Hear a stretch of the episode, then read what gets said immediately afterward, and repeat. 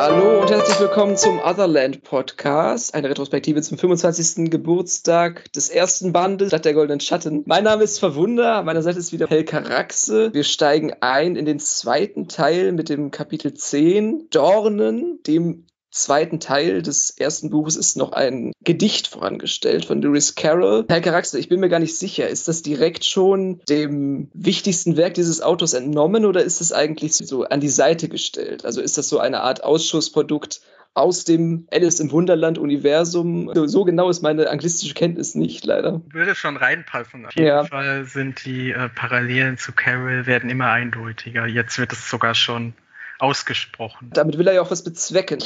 Fand es ganz nett zu sehen, dass der Traum auch so direkt einleitet in das erste Kapitel dieses neuen Teils mit den Dornen und eine ganz interessante Erzählperspektive wählt. Wir haben ja schon in einigen Kapiteln vorher gesagt, dass Williams gerne seine Muskeln spielen lässt, was so seine Vielseitigkeit und Virtuosität angeht. Also ich glaube, die Netfeed News können wir in diesem Teil überspringen. Es ging wieder so in so eine typische Richtung, wie, wie wir das schon mal gehabt hatten, mit Sekten, die versuchen, Staatsgewalt an sich zu reißen und nicht der Rede wert, würde ich sagen. Aber dann eben dieser interessante Einstieg in der zweiten Person Präsenz, die man ja wirklich sehr, sehr selten hat. Ne? Ich habe mich auch so ein bisschen gefragt, warum er das so gemacht hat. Also er spricht dich ja dann als Leser oder als Leserin direkt an und insofern, dass sich dann ja herausstellt, dass es das Erlebnis einer Figur ist, die wir schon kennen, habe ich mich auch gefragt, warum hat er ja diesen Modus gewählt? Der ganze Text ist auch kursiv gesetzt, zumindest jetzt hier in meiner englischen Fassung das auch nochmal so eine Distanz markiert. Und das Problem ist, dass es optisch auch nicht abgetrennt ist von diesem Netfeed-Bereich, dieser Immedias Res-Einleitung. Also war nicht so ganz klar zuzuordnen, wann jetzt dieser Gedankenstrom anfängt und wann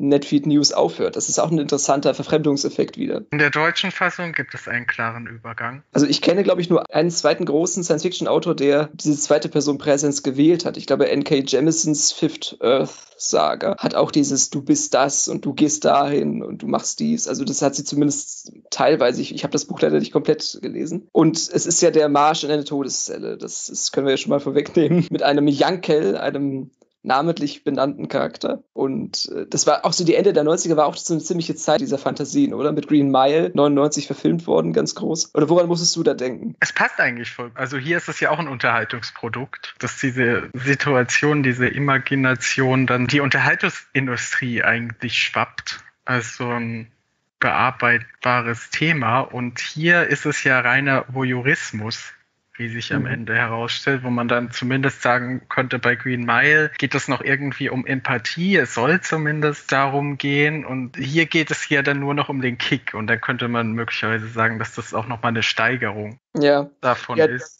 Das, das fand ich auch ganz interessant als grundlegende Überlegung, dass eigentlich äh, es fast schon ein Kollektivfetischismus ist. Ne? Dieses allseitig voyeuristische Verlangen danach, anderen Menschen beim Leben zuzuschauen. Das ist ja die Definition von Instagram eigentlich. Ne? Und das, aber das wird schon nicht mehr als Besonderheit aufgefasst. Wird einfach so hingenommen, dass es eben so ein paar Menschen gibt, zu denen man wortwörtlich aufschaut oder hinabschaut auf den Smartphone-Display. Und das eben jetzt hier noch mit etwas mehr Storytelling, sagt man das immer so platt, äh, das noch ein bisschen angereichert wird und irgendjemand empfindet hier gerade sehr stark einen Kick. Es ist genau sein Ding hier.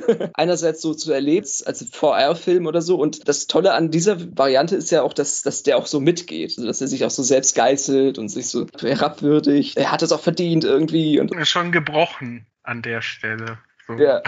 so. Da habe ich auch so ein bisschen gefragt, ob diese Gedanken vorgegeben sind von diesem Programm. Mhm. Oder, oder ob er sich da so selber reingefunden hat. Talent dafür hat. Ich glaube, dieser Voyeurismus zieht ja auch ganz stark auf, auf diese unlösbare Situation ab, dass das auch noch so ein bisschen ist, was diesen Kick gibt. Ja, man kann sich der Illusion immer wieder, also die Selbstvergewisserungsfunktion wird ja nicht ausgeschaltet. Das ist ja auch schon Thema gewesen im ersten Teil des Buchs, dass man immer noch so eine Art Chance hat, sich zurückzuholen und diesen ganzen Schein entlarven kann. Aber dafür ist er auch zu schön, ja, zu schön, um wahr zu sein. Vielleicht noch so eine Metafrage. Hast du diesen Voyeurismus gespürt, als du das gelesen hast? Wie wir darauf blicken oder wie der Charakter das selbst durchlebt? Das ist genau, jetzt so eine Doppelfrage. Du, du als Leser. Ja, es, es, hat ja schon seine Beweggründe, warum uns das so sehr interessiert. Ja? Also die Menschen, die eben solche Szenarien durchleben, sind ja austauschbar. Aber wie das vonstatten geht, ist ja von höchster Brisanz. Ich würde mal sagen, die Hälfte der Sebastian Fitzek-Krimis und äh, in diesem Genre spielende Sachen haben ja immer genau diesen psychopathischen Menschen vor Augen, diesen, diesen unnennbaren Todeskandidaten, der da durchgeschleift wird. Also es gibt schon so eine Massenfaszination, die einigermaßen galant hier auch zu Papier gebracht wurde. Äh, ich muss auch zugeben, ich habe mich so auch so ein bisschen in dieser Verzweiflung gelabt wenn das vielleicht nicht schon zu krass ist. Aber ja, genau ich, das. Ich weiß nicht, ob du den Film kennst von 2011 von Zack Snyder, Sucker Punch. Der fängt ja auch an mit so einer Lobotomie-Zeremonie, sage ich jetzt mal vorsichtig. Und das ist ja auch schon, da wird es ja mit Musik und mit Bildästhetik und mit harten Schnitten und so und mit auch pornografischem Material angereichert, diese ganze Szenerie. Das scheint auch irgendwie sich durchzuziehen durch die Menschheitsgeschichte, dass wir davon nicht richtig lassen können. Das ist auch sehr faszinierend, dass dieser Eskapismus, dass die Todeszelle im Prinzip zum Eskapismus der Privilegierten wird. Ja, und ja, dass ja. es dadurch so ein bisschen umgedreht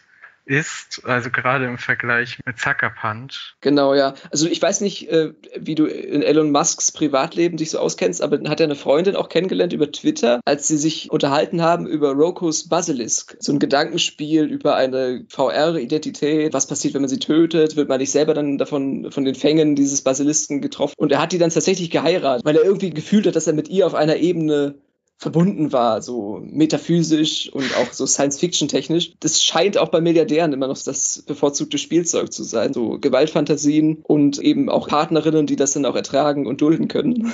so der Lackmustest online. Die Tropen, die hier beschrieben werden, sind eigentlich allgemeingültig und doch sehr, sehr gegenwärtig trotzdem. Und auch wieder mit diesem Netflix spielt er hier wieder. Ich, also dieser Begriff, it's not a Netflix either, No group of hired mercenaries is going to blow down the prison doors and set you free. Netflix war, ich weiß nicht, es gab es ja schon vorher als DVD-Versandhandel. Diesen ganzen Kitsch von heute auch noch begrifflich so auf den Punkt zu bringen und das noch so einzubauen. Ich glaube, dass Ted Williams doch irgendwie prophetische Kräfte hat, von denen er uns nichts gesagt hat, als er das verfasst hat. Da wäre jetzt natürlich die äh, absolute Metafrage, ob es The Green Mile auf Netflix gibt glaube, Ted Williams hat das auch gelesen. Auch Green Mile wird ein Remake erfahren. Dafür ist es einfach auch zu sehr im popkulturellen Gedächtnis verankert und auch so als eine der, ich glaube, unter den Top Ten der bestbewertetsten Filme bei IMDb, was auch immer das heißen mag. Ne? Genau, wie die Verurteilten auch. Also es ist eine sehr ähnliche ja. Fantasie. So. Ja, also es ist interessant, dass diese ganzen Gefängnis-Thriller so weit vorne sind. Auch Der Pate und auch The Dark Knight ist ja auch von, von einem Irren, der in einem Irrenhaus gefangen war und dann sich befreien kann. Also das ist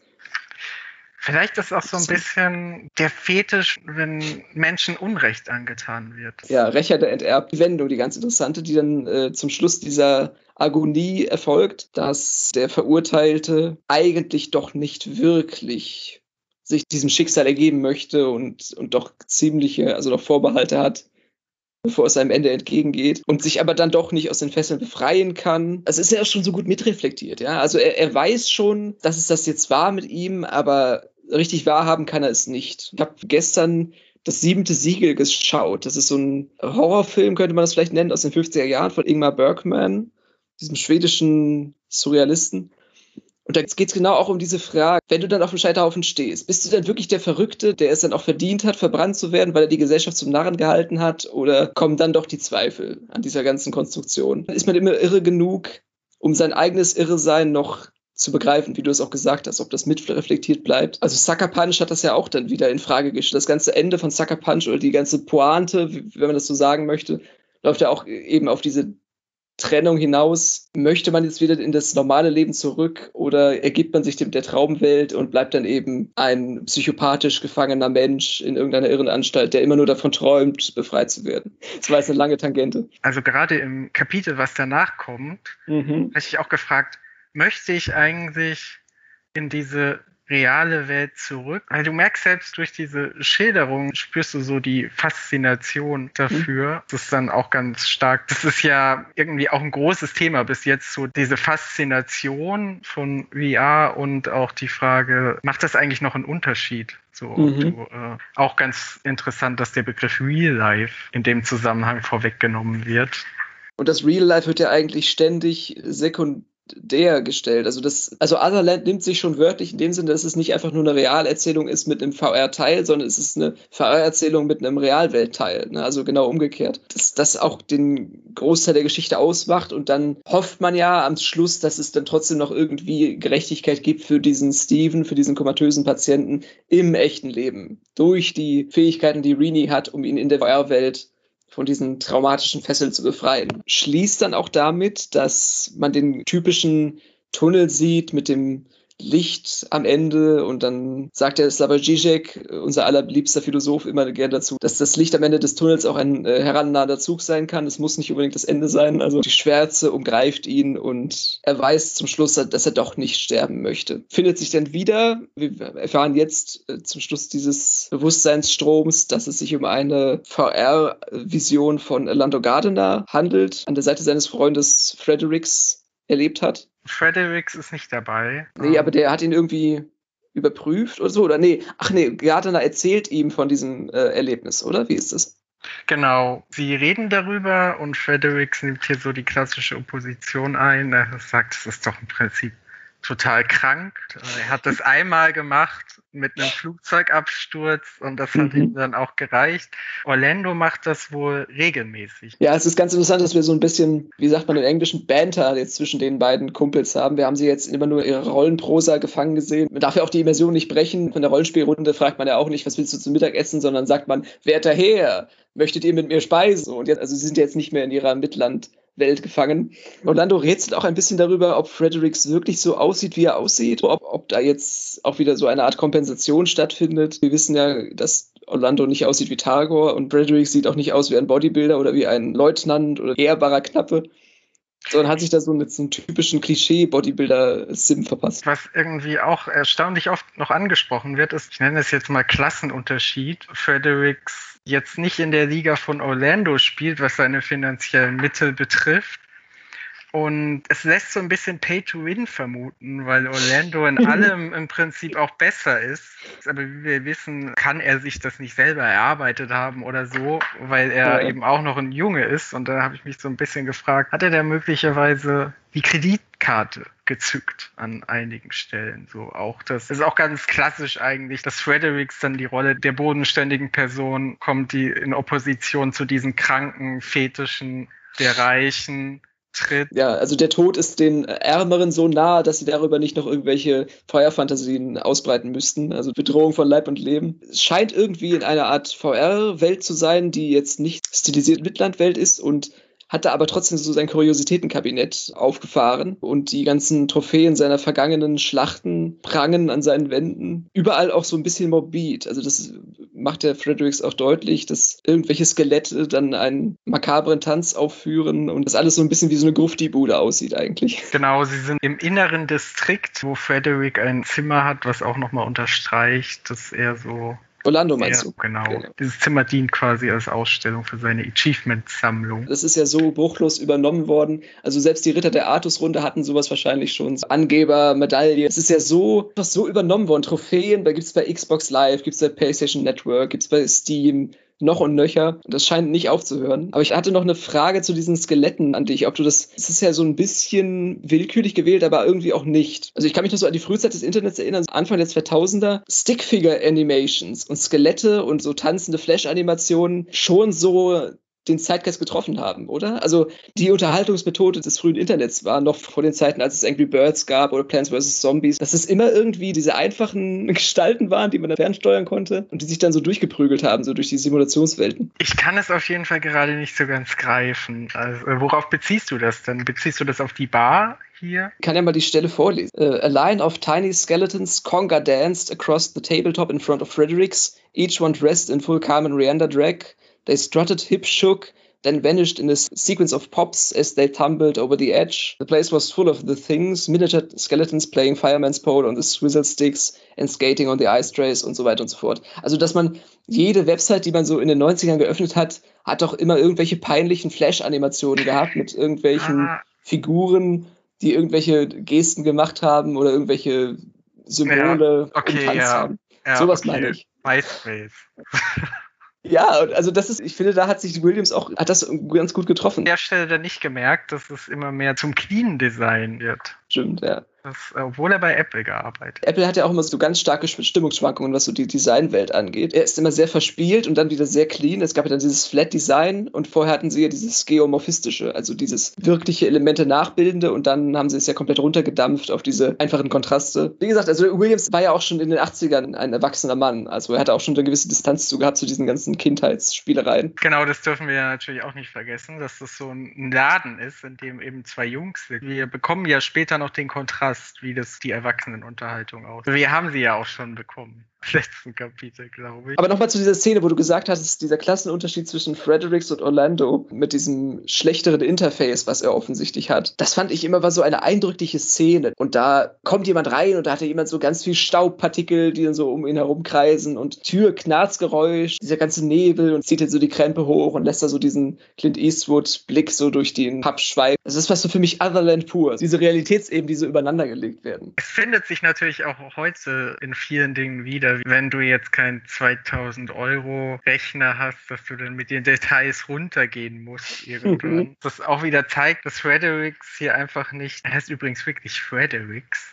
nicht Frederik, was ich. Und Pickeldy, ja, das ist in Deutschland ein bisschen problematisch. Dass er einfach nicht die technischen Voraussetzungen für bestimmte Erfahrungen hat mhm. und dadurch natürlich auch diesen VR-Hedonismus teilnehmen kann, wie, es, wie, das Orlando kann. Das sieht man ja auch später nochmal, dass Orlando auch einen ganz anderen Bezug dazu hat, sich viel mehr damit auseinandergesetzt und eigentlich auch viel mehr drin. Ja, ja, das hat man ja immer, ne? dass man immer Freunde hat, die immer noch mehr drin sind als man selbst. Und, die führen dich dann quasi so durch. Du hast immer das Gefühl, er ist so eher so ein bisschen sein Sidekick, der eigentlich nur so halb Lust hat auf alles.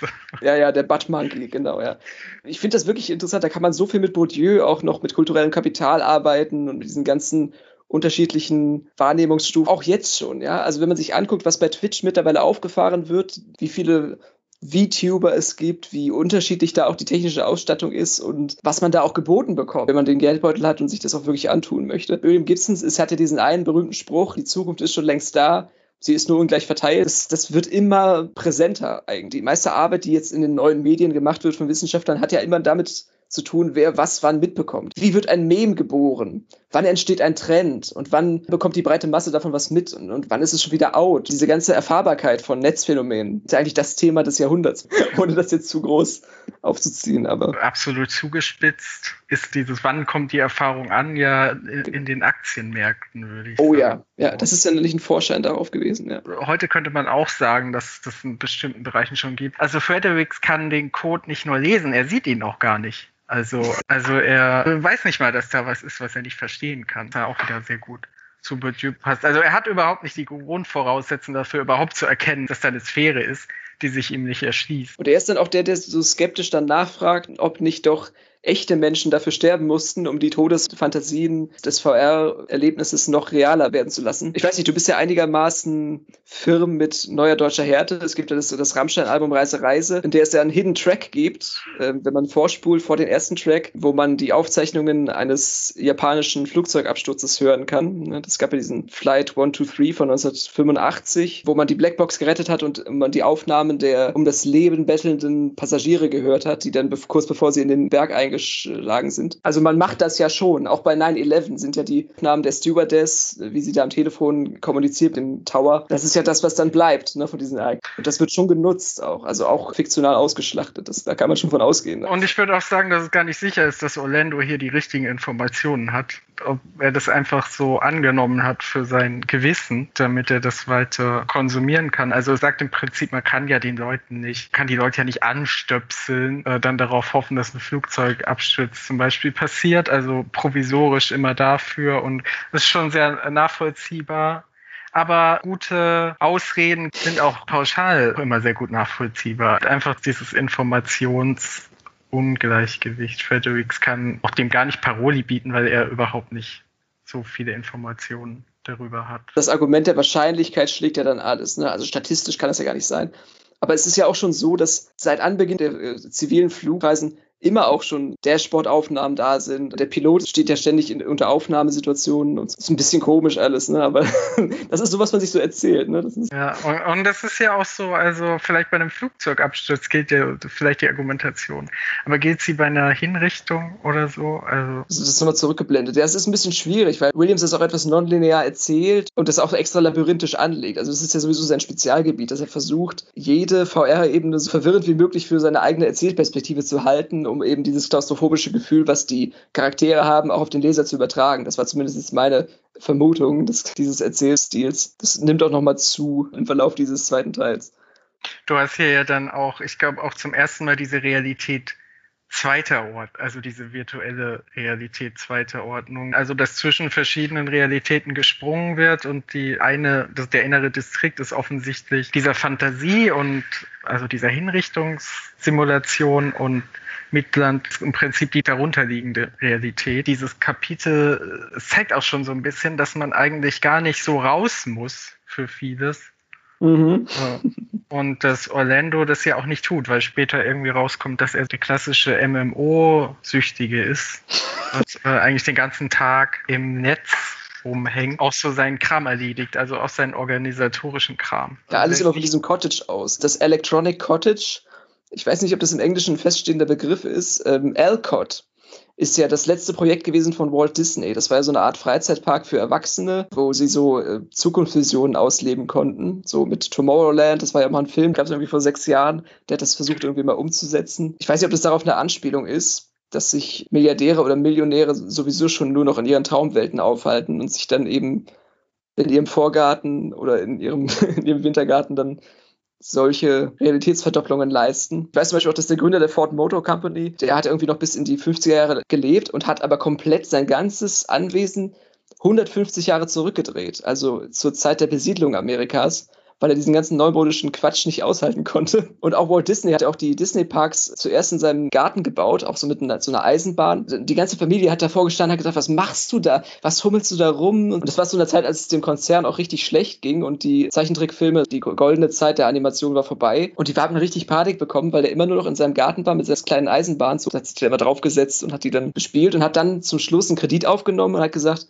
ich möchte das, was ich jetzt hier gebaut habe, in groß haben, in Kalifornien, in Anaheim und das wird jetzt mein erstes Disneyland. Genau aus diesen, aus diesen Spielereien entstand, dass Erwachsene einfach meinen, ihre Fantasie zu universalisieren. Also das ist ja bei Tolkien genauso. Tolkien erfindet zu seiner Sprache noch ein ganzes Land dazu und lässt dann erst andere daran teilhaben, nachdem er da jahrzehntelang sich in seine eigenen Fantasien da vergraben hat. Diese Beschreibung dieses Innenraums. Ach so, äh, elektronisches Cottage.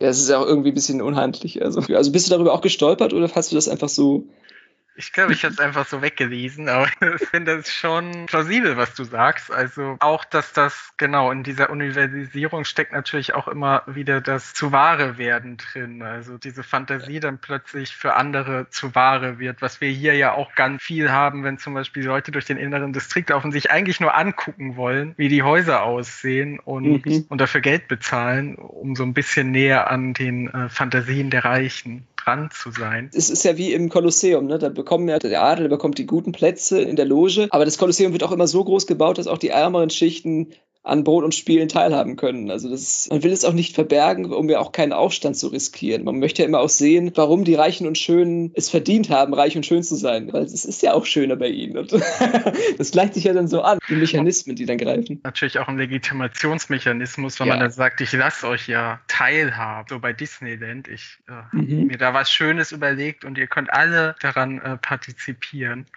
Und mhm vielleicht in der bisschen krankeren Version dann bei Tomorrowland, dass man dann sagt, ich hole mir Familien und äh, lasse sie daran teilhaben und spiele mich dann so als Philanthrop auf. Die Tatsache, dass sich da jemand auch so einen Freizeitpark baut, legitimiert im Sinne von, dass man sagt, ja, er tut ja auch Gutes. Da. Dass das immer noch die beherrschenden großen Franchises sind. Also wir hatten ja jetzt Westworld, da haben wir Jurassic Park in, im Wilden Westen. Wir haben immer noch Jurassic World. Ganz mannigfaltige Ausprägungen von Neuauflagen von Sci-Fi-Klassikern. Dune kommt ja auch bald wieder. Äh, den Sandwurm haben wir jetzt hier auch schon bei Orlando im Cottage liegen gesehen. Das scheint sich auch wieder durchzuziehen, dass man davon nicht lassen. Und äh, jeder kennt ja Disney, ja. Jeder kennt seine Filme und Aber das ist auch schon wieder der innere Distrikt, dass man dann auch das Geld hat, zu Disneyland zu fahren. Die Eintrittskarten, die kosten ja mittlerweile so viel wie ein Mallorca-Urlaub, wenn man das jetzt mal so hochrechnet. Es wird immer kostspieliger, aber trotzdem weiß man noch, wovon die dann schwärmen, wenn sie dann zurückkommen und gesagt haben, dann ich war im Schlund des Drachen. Und ist es bei Tomorrowland in dem Film nicht auch so, dass die Erwachsenen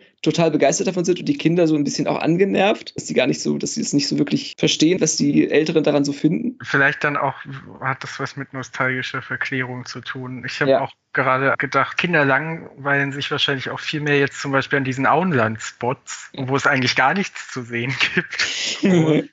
einfach wirklich nur darum geht, dass man was wiedererkennt und daraus dann im Prinzip diese Lust entsteht. Wenn man nicht in der Lage ist, was wieder zu erkennen, dann ist natürlich der ganze Zauber verflogen. Dann funktioniert das nicht mehr. Und deswegen, Disneyland funktioniert ja auch nur so gut, weil, wie du gesagt hast, äh, viele Leute in der Lage sind, dann Dinge wiederzusehen in Disneyland. Geht da auch, auch um eine Idee von Authentizität, um Echtheit, dass man jetzt mal dahin geht und sich Genauso wie die, diese Harry Potter Filmausstellung in London, ja. dass man jetzt mal hingeht, um sich das echte Schloss anzugucken und die echten Requisiten, obwohl man ja. sie ja schon hundertmal gesehen hat. Oder man will mal in die echte große Halle, aber eigentlich, also eigentlich wurde das ja auch nur nachgebaut. Also witzigerweise am Ende ist es ja auch nur eine Kopie.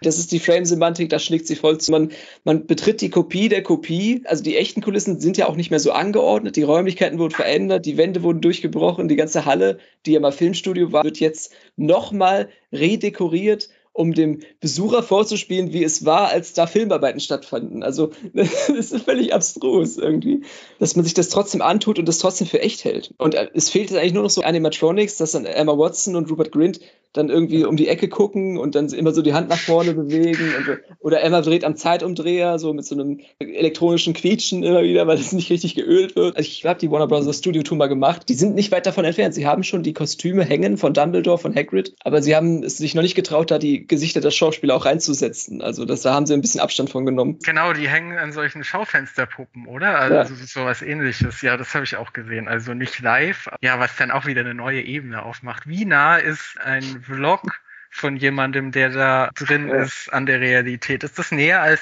die Filme? Dann, oder sie laufen so wie in Disney. Es laufen da Leute in Emma Watson und Daniel Radcliffe-Kostüm.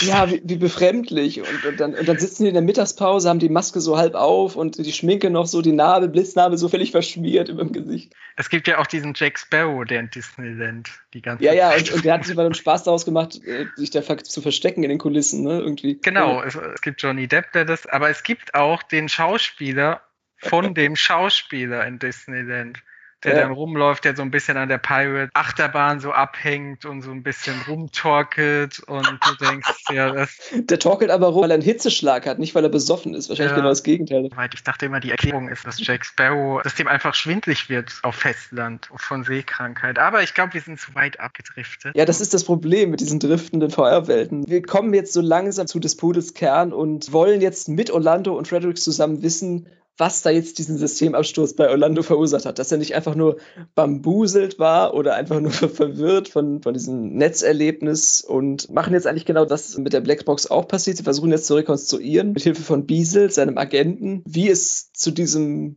Fehler in der Matrix gekommen ist. Zur Erinnerung, Orlando wurde ja als Tagor in Midland gekillt, weil er diese goldene Stadt gesehen hat, mhm. von der er sich hat ablenken lassen. Das ist dann im Prinzip der Fall, den sie jetzt rekonstruieren. Sie versuchen diese Stadt wiederzufinden, indem sie sich eine Videoaufnahme anschauen. Da ist die Stadt dann plötzlich nicht mehr und sie, sie überlegen auch, den Fall einzusenden an die GMs quasi, an die Game Master, die dann darüber entscheiden. Scheint, gibt es da Permadeath? Scheint auf jeden Fall Fall relativ viel zu verlieren, weil er mit dem Gedanken spielt, den Tod rückgängig zu machen. Möglicherweise geht es dann auch einfach um einen Titel oder um einen Ruf dass er der Ungeschlagene ist und sich das dann rumspricht. Und er möchte dem entgegenwirken, dass sie sich das anschauen, also dass sie das rekonstruieren und die Stadt ist dann einfach nicht da. Also sie ist nicht nur nicht da, sondern es scheinen auch ein paar Minuten der Aufzeichnungen zu fehlen, als hätte da jemand nachträglich auf dem Spieleserver so eine kleine Scheibe rausgeschnitten mit dem, mit dem typischen Recap. Also das gibt es ja heute auch schon, dass man so das zurückspulen kann einigermaßen und auch die Perspektive wechseln kann. Genau, er will die letzten 15 Minuten haben und macht also so ein bisschen wie Rini, so eine Art Suchauftrag an seinen Agenten. Such mir mal alles so nach Netzanomalien heraus, was so die letzten Tage angespült wurde. Also es ist auch so ein bisschen sehr grob. Ne? Also da, da sagt doch der Agent, also bitte, was soll das denn jetzt? Ich jetzt hier Milliarden von Einträgen mal eben scannen. Also das ist, man überschätzt das auch wieder. Ne? Also man glaubt auch immer, sein Fall, das ist jetzt auf jeden Fall repräsentativ und es muss auf jeden Fall anderen auch so gegangen sein. Ich kann doch nicht alleine so ein Depp gewesen sein. So, das ist auch ein bisschen so die Schuldfreisprechung jetzt, die jetzt erfolgen sollte, hoffentlich. Genau, es muss irgendein Fehler vorliegen. Tagor kann nicht an Unachtsamkeit gestorben sein. Genau, und die Frage ist jetzt, woran liegt das, dass die Stadt nicht da ist? Wurde die Stadt rausgeschnitten oder ist die Stadt etwas, das eigentlich gar nicht Teil dieses Spiels ist, deswegen nicht erfasst werden kann. Gleichzeitig ist da natürlich auch immer was später auch nochmal, also in einem anderen Kapitel zu tragen kommt, immer die Frage von der virtuellen Realität in der virtuellen Realität, ob man sich das technisch wirklich so vorstellen kann. Also quasi im Prinzip wie so ein Gespenst nicht messbar ist und trotzdem ihm dann so erscheint, ob das wirklich sowas ist, das technisch das vorstellt. Ja, ja, es sind so Artefakte. Manchmal sind ja auf den Vollversionen, auf den, wie heißt das, den Golden Masters, also die rausgehen ins Presswerk der CD-Herstellung, manchmal noch Alpha- und Beta-Versionen verschüttet, die man mit ein bisschen Code-Ausleserei auch irgendwie wieder beschaffen könnte. Also es gibt ja immer so Schattenspiele, die dann auch andere Grafiken haben und aber eher dann schlechtere äh, Grafiken, also Rudimente dieser finalen Version. Ziemliche Umkehrung, wenn man plötzlich erfährt, dass die Alpha-Version viel, viel prächtiger ausgesehen hat als das, was man dann tatsächlich bekommen hat. Äh, das ist so ein bisschen das Problem von Cyberpunk, dass sie jetzt, jetzt extra die Details extrem heruntersetzen, um es ruckelfrei zu kriegen auf schlechteren Konsolen und man dann aber auch nicht mehr den Vollpreistitel hatte, den man dann mal hat. Also man entvölkert einfach die ganze virtuelle von den NPCs und hat dann aber eher, ja, eher eine runtergedumpte Version. Downgrade. Genau, gedowngradet, aber geupgradet. Und Orlando meint ja zu wissen, dass es nicht einfach nur ein JPEG ist, was irgendwo an einer 3D-Umgebung klebt oder irgendwo hineinprojiziert. Er geht ja davon aus, dass auch hinter diesem Abbild eine voll funktionsfähige 3D-Umgebung steht, die er auch betreten könnte, theoretisch. Es wird in diesem Kapitel auch nicht schlauer. Dieses Bild, das er gesehen hat oder diesen Eingang, dass der nicht mehr rekonstruierbar ist, mhm. für sie. Ja, und dann gibt es eigentlich schon diesen Switch der Switch kommt dann zu Christabel, genau, ja. Wir erleben jetzt so ein bisschen aus Fredericks Perspektive, wie er jetzt vom Faszinierten zum Eiferer wird, also zum Sektierer, immer weitere drastischere Schritte einleitet, um dem jetzt näher zu kommen. Also das endet ja auch dann mit diesem, diesem etwas selbstironischen Gespräch. Also möchtest du jetzt hier weiter blöde Kommentare abgeben oder mir helfen? dann lieber das, dann lieber Ersteres. Es ist natürlich auch ganz krass dieses Eldorado-Motiv. Genau, ja, ja. An der Stelle, dass es auch darum geht, dass sehr privilegierte Menschen im Prinzip oder Atlantis. Genau, Atlantis oder der Auszug Exodus aus Ägypten ins Land, in das Milch und Honig fließt. Er fühlt sich jetzt entitled. Das ist jetzt ein Geheimnis, was genau für ihn gebacken wurde, dass seine ganzen kriegerischen und detektivischen Fähigkeiten, die er sich im Spiel antrainiert hat, die er jetzt in einer realeren VR-Welt Beweis stellen kann. Es ist schon ein bisschen abstrus, ja. Das, das wird noch heftiger mit Orlando. Also es deutet sich jetzt schon an, aber wir werden, wie du jetzt gesagt hast, erstmal wieder auf den Boden der Tatsachen gebracht und bekommen jetzt einen, einen POV-Wechsel innerhalb eines Hauptkapitels. Und, äh, erleben jetzt das Gespräch von Captain Parkins und ihrem Papa, dem Herrn Sorensen. Sie hört da so ein bisschen zu, wie man eben so zuhört als, als junges Kind, wenn Erwachsene vor dem Fernseher sitzen, irgendwelche wichtigen Gespräche führen. Genau, sie reden über Sport. Klingt nach American Football so ein bisschen Worldbuilding gemacht. Eigentlich will Williams, glaube ich, damit zeigen, dass sich trotzdem man jetzt irgendwie 70 Jahre in der Zukunft ist, sich daran kaum was geändert hat. Also die Leute finden Fußball in 100 Jahren gut und vor 100 Jahren genauso oder auch Football, American Football. Man in der NBA hat man es ja sowieso schon bei Yao Ming. Also ich ist ein äh, chinesischer Basketballer, 2,26 Meter groß und wurde in die NBA berufen und hat natürlich dann sofort Knieprobleme gehabt ohne Ende und so. Und er konnte eben, ohne zu springen, einen Korb machen. Also das ist extrem vorteilhaft, wenn du so lange Arme hast und so lange Gliedmaßen und jetzt nicht irgendwelche Behinderungen hast durch deine Größe. Und da wurde auch schon gemutmaßt, dass die Chinesen da auch schon dafür gesorgt haben, dass der größte Mann des Dorfs mit der größten Frau des Dorfs zusammen ein Kind bekommt und dass es natürlich auch keine Liebesheirat war oder so. Also das gibt's auch jetzt alles schon. Taucht relativ oft auf, dass es so eine Transhumanisierung des Sportes geben wird, die noch viel weiter gehen wird, als, als das passende Erbgut zusammenzusuchen und Präparate zu nehmen. Und man merkt das auch, dass es so eine ganz krasse Professionalisierung des Sportes gibt, die da so ein bisschen hindeutet, habe ich das Gefühl. Also ja. Oder auch von der anderen Warte her könnte man sagen, eine Deprofessionalisierung durch die äh, pharmakologische Übernahme. Das, das hatten wir ja bei der Tour de France schon erlebt, zwischenzeitlich mal, dass ja die ganze Titel aberkannt wurden. Es gab dann Jahre ohne Tour de France-Sieger, weil die ersten fünf Plätze alle gedopt hatten und so. Also es hat ja auch seinen Charme wiederum. Dann könnte man eben sagen, ja, dann gucken wir, das ist eben Wettstreit der Mediziner und nicht mehr der Sportler. Genau, das ist, glaube ich, ja, das ist eine ziemliche Phrase, aber es ist einfach eine Frage der Perspektive. Also man könnte es ja auch so sehen, dass es so um eine Optimierung geht, die auch andere Bereiche mit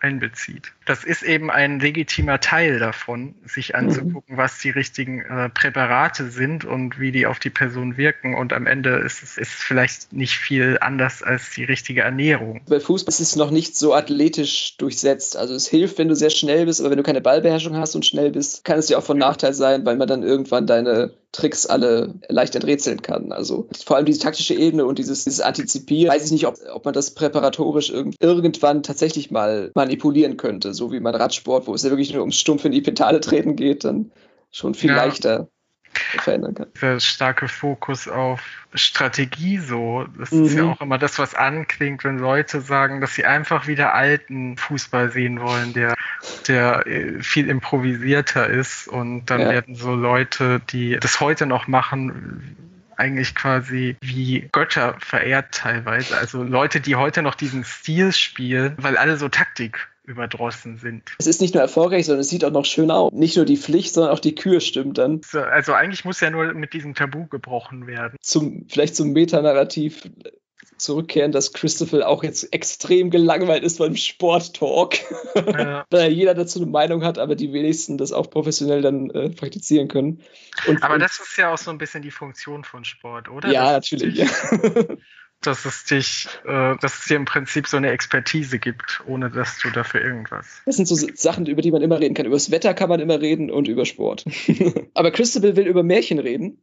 Und zwar über das Märchen von Dornröschen. Das sind auch eine dieser alten Geschichten, die niemals an Attraktivität zu verlieren scheinen. Und bekommt jetzt in diesen, ich würde sagen, das ist eine Art Read-Along, in diese Bildergeschichte mit Kurztextpassagen, eine Nachricht gesendet von, von dem alten Mann in seinem alten Haus. Die Unterhaltung geht auch noch weiter von Park mit ihrem Vater und die unterhalten sich so ein bisschen so durch die Blume auch über den Sellers und wundern sich über seine Bestellungen. Also das, das hat Williams auch wieder so absichtsvoll dubios gehalten, wie das jetzt gemeint ist und was er jetzt genau benötigt. Ich weiß nicht, wie hast du das gelesen? Für mich hat gewundert, dass man sehr schnell erfährt, um was es geht. Ich habe gedacht, ja. da wird jetzt so ein Geheimnis draus gemacht für 200 Seiten. Deswegen hätte es das gar nicht so gebraucht, aber es ist eigentlich ziemlich schlau, so, weil man erfährt genau, warum er dann diesen Mangel auch hat. Also du kriegst diese Information eigentlich so direkt mit. Also du kriegst nicht die Information, warum er das braucht, aber du weißt direkt, warum es ihm fehlt, so. Ist anscheinend auf diesen dubiosen Gegenstand, ist er anscheinend sehr dringend angewiesen, weil er bittet Christopher dann, ihm das vorbeizubringen, möglichst schnell. Ja, aber es wird immer noch nicht gesagt, worum es eigentlich geht. Das ist ein typischer Move von Pädophilen, dass sie auch sagen, hey, ich brauche dringend deine Hilfe, komm ganz schnell herbei. Also, aber das Thema hatten wir schon mal zu den Akten gelegt, dass diese Lesart auch unserem Zeitgeist geschuldet sein könnte. Ja, also das wird doch noch so aufgebaut, ne? Lass mich raten. Geht es um vegetarisches Essen, Düngemittel? Nein, noch viel verrückter. Und äh, in Anbetracht dessen, dass er seit Jahren nicht mehr das Haus verlassen hat, richtig verrückte Sachen. Und dann, was ist es denn jetzt? Was ist es denn jetzt? Aber es passt, weil jemand, äh, der seit Jahren nicht mehr das Haus verlässt, der braucht diesen Gegenstand nicht. Also es wäre schon schön, wenn er ihn trotzdem verwenden würde, aber im Prinzip kann es der Person egal sein. Gutungen. Baut er eine Bombe? Will er einen Frühjahrsputz versuchen? Oder also. Äh, und das Lustige ist jetzt bei diesem Miszellers-Mysterium, dass es auch wieder wunderbar gearbeitet, der die Geschichte schon etwas besser kennt, aber es ist gut gebaut. Ich bewundere Williams für seine, für seine Fähigkeiten des Foreshadowings immer wieder mal. Eine ziemliche Charade, die jetzt auch mit Christabel wieder abzieht. Ein bisschen nach Hitchcock-Manier platziert er jetzt auch die Bombe unter dem Tisch in der Hinsicht, dass Christabel auch nicht sofort helfen kann. Das ist jetzt der nächste Clou. Es gibt erstmal Mittagessen. Christabel versucht da schnell rauszukommen, was sie auch mehr oder weniger ging. Genau, sie nimmt was zu essen mit. Das, ich weiß gar nicht mal, was das genau war. Sellerie, glaube ich, oder? Aber sie hat so eine super schöne Ausrede dafür.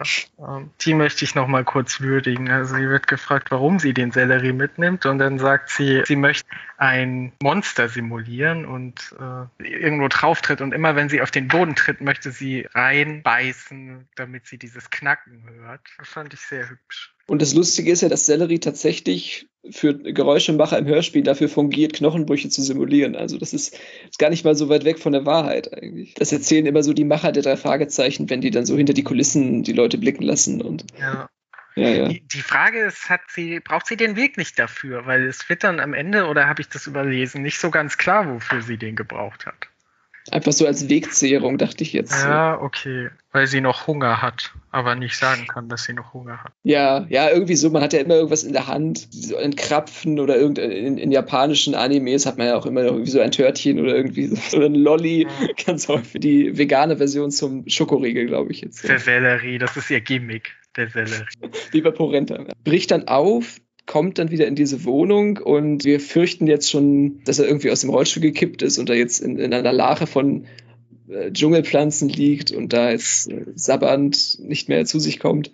Sie begegnen jetzt buchstäblich einem Monster, einem schildkrötenähnlichen Männchen, was da halb aufrecht sitzt, bekommt jetzt, also das ist so das typische Hilf mir mal, das jetzt so zurechtzuschneiden, so diese Masche, dass sie ihm da jetzt Seife in den Mund stopft. Genau, es war nämlich Seife die er gebraucht hat. Und, ja, und nicht nur Seife, sondern den einen besonderen Inhaltsstoff, und zwar Zinkperoxid, die ihn jetzt wieder revitalisieren soll. Was mir erst so vorkam wie so eine typische homöopathische, wir wissen ja, dass Sellers so eine Art Cyborg ist und Implantaten arbeitet und irgendwie halt Mensch, halt Maschine. Ich weiß nicht, hast du das mal nachgeguckt, wofür Zinkperoxid normalerweise verwendet wird? Ähm, nee, hast du nachgeguckt? Aber natürlich, das wollte ich mir nicht entgehen lassen. Also es war mal in den 30ern äh, ein bisschen so das Mittel der Wahl. Man hat sich auch mit Radium, Zahnpasta die Zähne geputzt, damit sie besonders gut strahlen. Und ich glaube, in, diesem Bereich fällt auch dieses äh, Zinkperoxid zum Abtöten von körpereigenen Bakterienkolonien. Also Zinkperoxid kann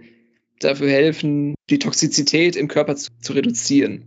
Aber heute wird es nicht mehr benutzt, weil es irgendwie auch zu viele schädliche Nebenwirkungen hat. Vielleicht ist es ist ja schon nicht mehr tot zu kriegen. Also vielleicht ist es genau ja. genau die richtige Dosis. Oder man hat eben einfach in diesem Universum gemerkt, dass es doch noch zusätzliche ja, es ist ein Revival, genau. Das könnte auch sein, ja. Jetzt fragt Christabel ihn, wie er diese Storybook Sunglasses gehackt hat. Und dann sagt er so, ja, ach, das habe ich aus meiner Jugend. In Anbetracht dessen, dass er Flieger war im Zweiten Weltkrieg. Also ich weiß nicht, was, was er damit meint. So ein bisschen wie Rini, oder? Die hat auch immer irgendwie dann noch ein Deus Ex Machina in ihrer Jugend. Das ist irgendwie komisch, aber man nimmt das so jetzt in Kauf und weiß jetzt auch bei Sellers, dass er auch seine ganzen wahrheitsgetreuen Berichte mit Lügen verziert und man soll jetzt auch ein bisschen misstrauisch werden ihm gegenüber. Das ist ja so die Aufgabe auch dieses Parkins.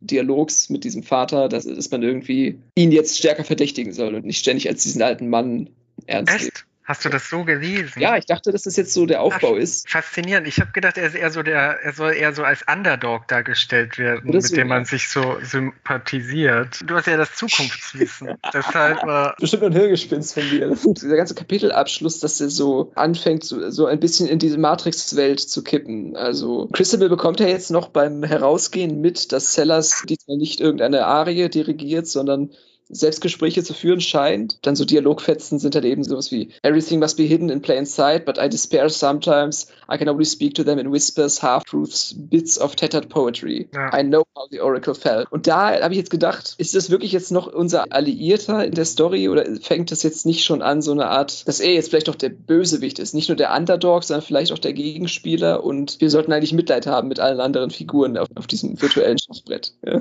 Also es wird auf jeden Fall nochmal ganz klar klar, was wir aber schon wussten, dass er was zu verbergen hat. Dann fällt auch nochmal dieser Begriff des Orakels, der dann im nächsten Kapitel wichtig wird. Oh ja. So einfach als kryptisches Gestammel irgendwann eine Bedeutung bekommt, das ein Wissen voraussetzt, das wir noch nicht haben. So. Und wir kehren doch nochmal zu Orlando zurück. Ne? Das ist ja nochmal der Kniff, dass es jetzt so eine eingebettete Erzählung ist mit Christabel.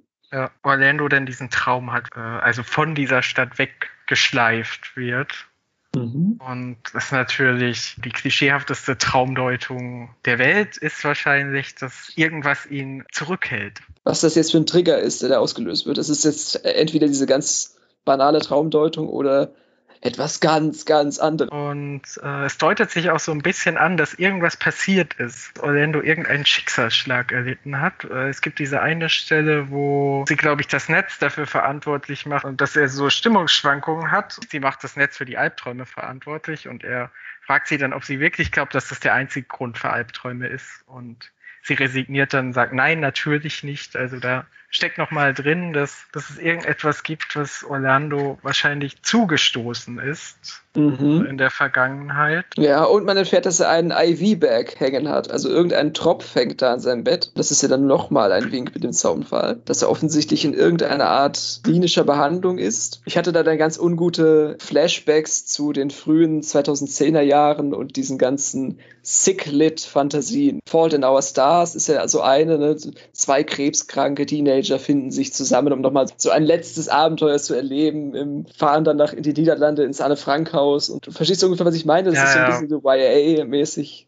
Stimmt, das ist natürlich eine große Angst, dass er am Ende zu der Person wird, die nur noch schnell was schaffen möchte, bevor Ja, ja, so meine Bucketlist. Ne, das ist ja auch schon so sinnbildlich geworden für diese ganze Misere. Das, das Problem an dieser Sicklit äh, oder dieser, dieser Krebsliteratur, mit der man dann nochmal große Liebe findet, ist ja, dass, dass manche Teenager-Mädchen sich das dann auch gewünscht haben. Ach, ich würde auch gern, so gern mal Krebs haben, dann würde ich alles viel intensiver leben und so. Also das ist ja dann so der, die, die, Rückseite, die, die Schattenseite dieses, dieses Phänomens. Ja, da waren die Nullerjahre mit der Verharmlosung von Krankheiten waren die Nullerjahre sowieso, also ja. das auch, da hat ja auch diese ganze Idealisierung von Borderline, Depressionen mhm. stattgefunden und es hat ja da seine Ursprünge gehabt und es kommt jetzt 20 Jahre danach so richtig zur Entfaltung erst. Also, wie Luhmann sagen würde, die Semantik geht voraus, die Struktur hinkt hinterher. Okay, also dann haben wir das mit dem mit Vivian und sie lässt ihn wieder schlafen und dann geht das wieder bruchlos in den Traum über, den er vorher auch schon hatte. Kann das sein? Also bei so ein ganz komisches Stell dich ein jetzt mit seiner Mutter. Was ich auch noch interessant fand, er nennt sie bei den Vornamen, also er hält sie so ein bisschen auf Distanz. Also man merkt auf jeden Fall, es ist kein gutes Verhältnis. Bemühen sich zwar umeinander, aber sie kommen nicht so richtig ran und dann ist natürlich auch immer die Frage, ist das das klassische Teenager-Eltern-Verhältnis oder ist da irgendwas zwischen ihnen tatsächlich kaputt gegangen? Mhm. Ist er vielleicht kaputt? Und jetzt ist er alleine in seinen Gedanken, genau. Und ja, Kapitel springt so ein bisschen hin und her. Es ist das erste Mal, dass man jetzt den unsteten Rhythmus der VR-Welt innerhalb eines Kapitels so erlebt. Normalerweise hat man immer die Kapitelgrenzen und die Netfeed-Grenzen dazwischen und jetzt ist es so einmal wild durcheinandergewürfelt. Ich würde sagen, das waren auch fast die letzten Worte zu diesem labyrinthischen Kapitel. Mein Name ist Verwunder. Mein Name ist Helke.